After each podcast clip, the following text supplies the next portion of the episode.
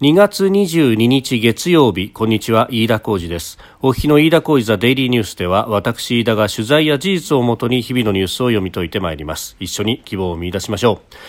う。今週1週間は特集企画私飯田が考える日本の論点と題しまして日々のニュースとは少し離れたところでこれは重要なんではないかという論点についてお話をしてまいります。収録しておりますのが2月22日日本時間の夕方4時15分を過ぎたところです。すでに東京の市場閉まっております。日経平均株価の終値は先週末と比べて138円11銭高。3万飛び156円3銭で取引を終えております。アメリカの追加経済対策の成立や新型コロナウイルスのワクチンの普及で景気の回復が進むとの期待感が高まり、えー、指数を押し上げたとのことです。さて今週お送りしております私飯田が考える日本の論点。今日は経済であります、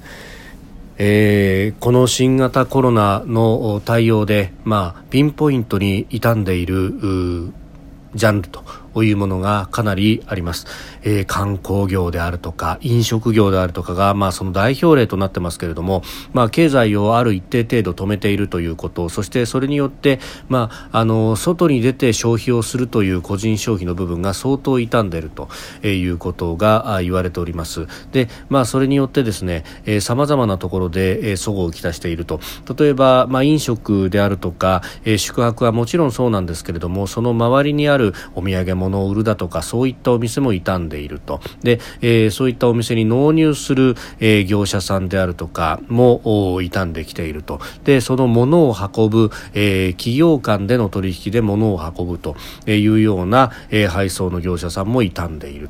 というようなですねもうかなりこう波紋がどんどんと広がるというような状況になっております。で、えー、この状況というのは結局そのコロナが、えある程度の収束を見てそして経済活動が再び活発化しない限りは、まあ、こういった重しというものは解けないまあ、その意味でワクチンと特効薬の組み合わせによって、えー、この新型コロナという病気が、えー、人口全体をこう動きを止めることによって感染の収束を目指すというポピュレーションアプローチの姿勢から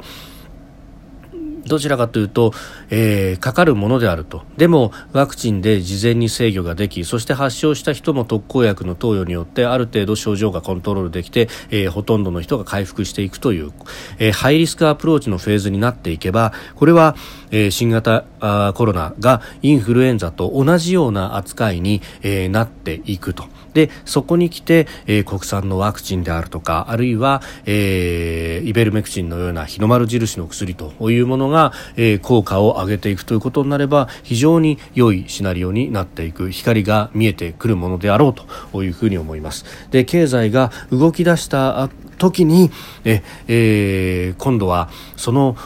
消費が立ち上がってきた時にその需要を満たすだけの供給がきちんと維持されていないと回復しきらないということになります。だからその意味で今はですねどちらかというとそのピンポイントに供給の部分というものが、えー、痛みつつあると。え、えー飲食店が廃業してしまったりだとか、えー、そういうことになるとこれがなかなかあのじゃあ景気が回復しましたワクチンが普及しました特効薬もできましたもういつも通りの生活がこれで戻ってきますということになっても一旦閉めてしまったお店をじゃあその状態でおいそれと、えー、翌日には全部が元に戻るというようなことには当然なりません。えーえー、ですんで今はまだ財政出動と金融緩和によって、えー、事業の支援をしてそのピンポイントで傷んでしまっている事業者をなんとか生かすという方法を取らなくてはいけないと。まああの私ラジオのニュース番組のキャスターやってますんで番組にはさまざまなご意見だとかが来ます、えー、ラジオを聞いてくださってる人は小売りの業者さんであったりとかっていうのももちろんたくさんいらっしゃいますんで、ええ、支援によってお店は流れてるけれども生きがいがないという方もいらっしゃいますしまた資金繰りが本当に困窮しているという方もたくさんいらっしゃると、えー、ここに躊躇なく、えー、まずは資金を流し込んで、えー、なんとか事業を生かしていく。そして、えーまあ、事業を生かすだけではお金の面だけではこの仕事というものは生きがいとか、えそういうところにも当然ながら、え影響する人生そのものであると。ということもありますんで、えー、その辺のサポートもしっかりとしながらですねなんとかこの今の状況というのをくぐり抜けていくと、えー、いうことをまずそこに注力をしなければいけないと。今はそういうフェーズであるということで、えー、あります。であのその先なんですけれどもこれ消費が立ち上がってくれば、えー、どんどんと景気が回復してきてもおかしくないと、えー、そのためにもまず今生かさなければならないということです。で、えー、その際にですね今は、えー、金融と金融政策と財政政策というものの合わせ技でやっていくと、えー、いうこと、まあ、これが世界標準でもあるというところです。まああのアメリカの FRB であったりとかあるいは、えー、ヨーロッパの中央銀行といろんなところが、えー金融緩和を行ってまず市場に資金をどんどんと供給すると、えー、そしてその資金なかなか民間で、え、リスクを取って事業を始めるとか投資をするというようなことにつながらないので、えー、政府がそこの部分でリスクを取って、えー、公共で投資をしたりだとか、えー、あるいは補助金だとかさまざまなことで財政出動を行うというところで、えー、経済の循環というのをなんとか、えー、助けていく、えー、支えていくということが何よりも必要であろうと。いう思います。まあ、あのそれについてはあ環境としては、まあ、各国かなり、えー、良い状況になってきていて、えー、長期金利はさほど上がっていないそれから、えー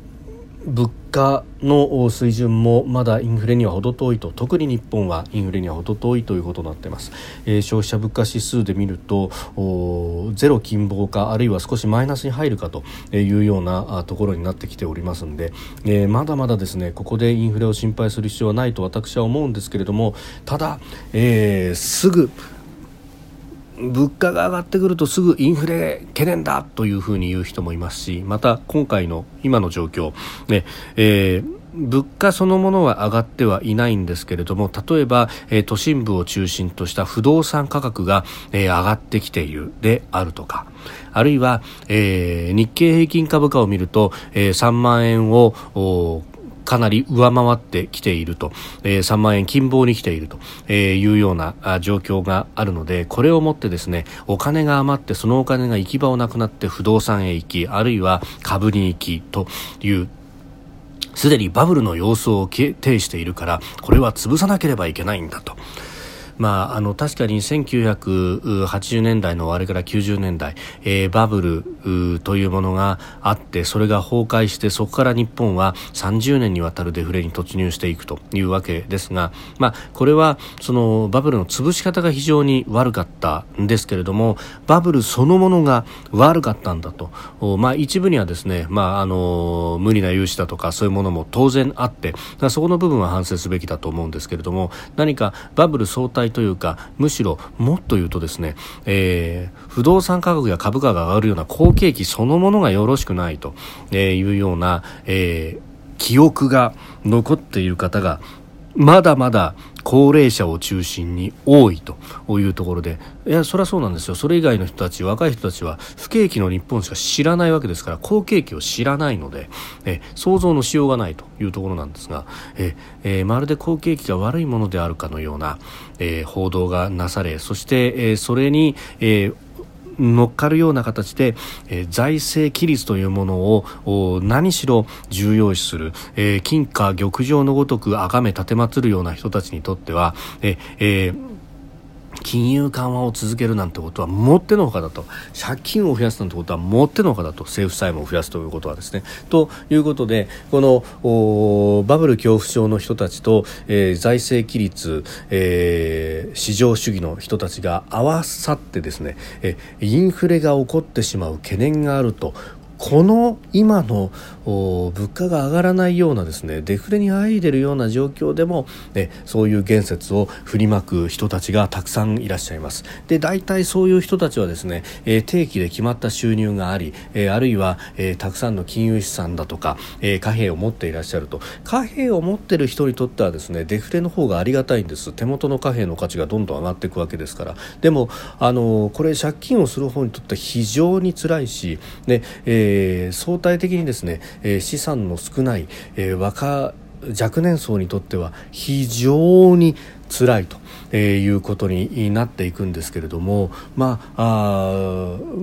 これを言うとですね世代間格差煽るなって本当怒られたりなんかするんですが、え持ってる人にとってはこれほど心地いい環境はないんです。デフレの環境っていうのは。ところが、えー、若年層に多い持たざる人たちにとってはこれほど厳しい環境はないと。で、えー、さらにですねデフレの問題点っていうのは世代内でも親世代が持っているとそれを継承する形で持っている層に行きそして、えー、そうではない人たちというのは、ええー、持たざるものを続ける。ということで、えー、この世代内でのあるいは社会全体の格差を世代で引き継いでいくということになってしまうので非常に良くないと、えー、このインフレについては何かあの悪であるという風潮が非常に強いと、まあ、それはオイルショックの時期であるとかの物価が上昇して生活が苦しくなったんだというような記憶を素朴に持ち続けてらっしゃる方も多いんですが実はあの当時はですね物価が上がるのに、まあ、遅れるような形であったかもしれませんが賃金も上昇していたので実質的にはそれほど痛みはなかったということがあるんですね。で、えー、一方でインフレになっていくとこれ貨幣の価値が下がるということになりますので例えば手元で借金をしているような人たちはあの利率は上がるかもしれませんが元本の部分は実質上は、えー、インフレによって目減りをしていくということがあるので借金返しやすくなるということがあります。で、えー、この辺をこうついてですねこれは実は格差解消にもインフレっていうのは役に立つんだと。少なくともデフレよりも数倍役に立つということを、まあ、あの経済学者の方々はいろいろ言っています。例えば、えー、21世紀の資本というものを書いたあのベストセラーを書いた、えー、トマ・ピケティ氏も、まあ、彼はですねまず格差解消にはグローバルな所得税等の課税が必要だと、まあ、そっちを押してますけれどもインフレに関しても格差是正に、まあ、あの役には立つと。もちろんあの悪性インフレであったりとかものすごいインフレ率になってしまえば話は別ですがマイルドなインフレ例えば、えー、物価上昇率が、えー、年間で2%程度の、えー、インフレをやっていくというのはこれは、えー格差の解消にとっても非常に資するものであるということで、えー、あります。えであのその格差の部分でも、まあ、そうで、えー、ありますし、まあ、あのデフレが続いていってしまうということになると本当格差がどんどん広がってしまうということにもなりますので、えー、ここのところをですね、えー、履き違えないようにしなければいけないとなんといっても今はまだええー、デフレであるということで、えー、インフレの効用として財政健全化にも非常に役に立つと、まあ、これはあのピケティ氏がその21世紀の手法の中でも紐解いてますけれども確かに、えー第二次大戦によって生産施設が破壊されてそして、えー、各国はその再建のためにかなり財政出動を広範に行ったということがありました、まあ、逆に言うと各国政府は政府債務を莫大に抱えたことになります、まあ、それはあの大戦中の戦費の調達もそうですし、まあ、その辺で莫大な債務を抱えた。それは日本も例外ではありませんでした。でこれによって、えー、大インフレが起こって生活が困窮したということが言われるんですが、まあ、確かに、えー、戦争直後生産が破壊された生産設備が破壊された上で、えー、大量の人たちが福音のような形で、えー外えー、外地から戻ってきた、えー、需要が爆発的に増えたのに供給が増えないということでインフレが起こったと。いうことは確かに事実。であります。で、え、その後なんですが莫大なその政府債務を抱えたままえー、どうやってじゃあそれを返していったかというとこれインフレによって返したというのは非常に多いんですね。で、えー、同じようなことがフランスやイギリスドイツといった、まあ、あのヨーロッパの国々で生産設備が破壊された国々というのも同じような経路をたどって、えー、結局最後はインフレによってペイをしたということが言われております。だから逆に言うとですね、まあ、今莫大な債務を抱えている大変だ大変だ大変だということが言われているんですがマイルドなインフレをずっと続けていくことによってこれもあの元本が目減りしますで今は利率が10年債でもゼロ金棒ということでほとんど利率がない状態で元本が目減りをしていけばですねこれは、えー、どんどんと放っておいても政府債務身軽になっていくということになりますので実は、えー、適度なインフレというのは財政健全化にも資するということになるわけであります。で一方でそのインフレよりもデフレを招いてしまうというのが引き締め政策と呼ばれるもので例えば、えー金融緩和を縮小するであるとか、えー、利率を上げるであるとか増税をするであるとか、えー、こういうことをですねするとインフレがなくなってしまうどころかまたデフレに逆戻りするということになってしまうそれが結果として財政を健全化させるのではなくむしろ財政を毀損してしまうということにもつながりかねないということであります。まあ、あのその辺まで意図しているのかどうなのかあるいは素朴なこう潔癖主義みたいなもので借金イコール悪みたいに思っている方もいるのかあるいは全部を分かった上でそういう言説を振りまいているのか私にはよく分かりませんけれども今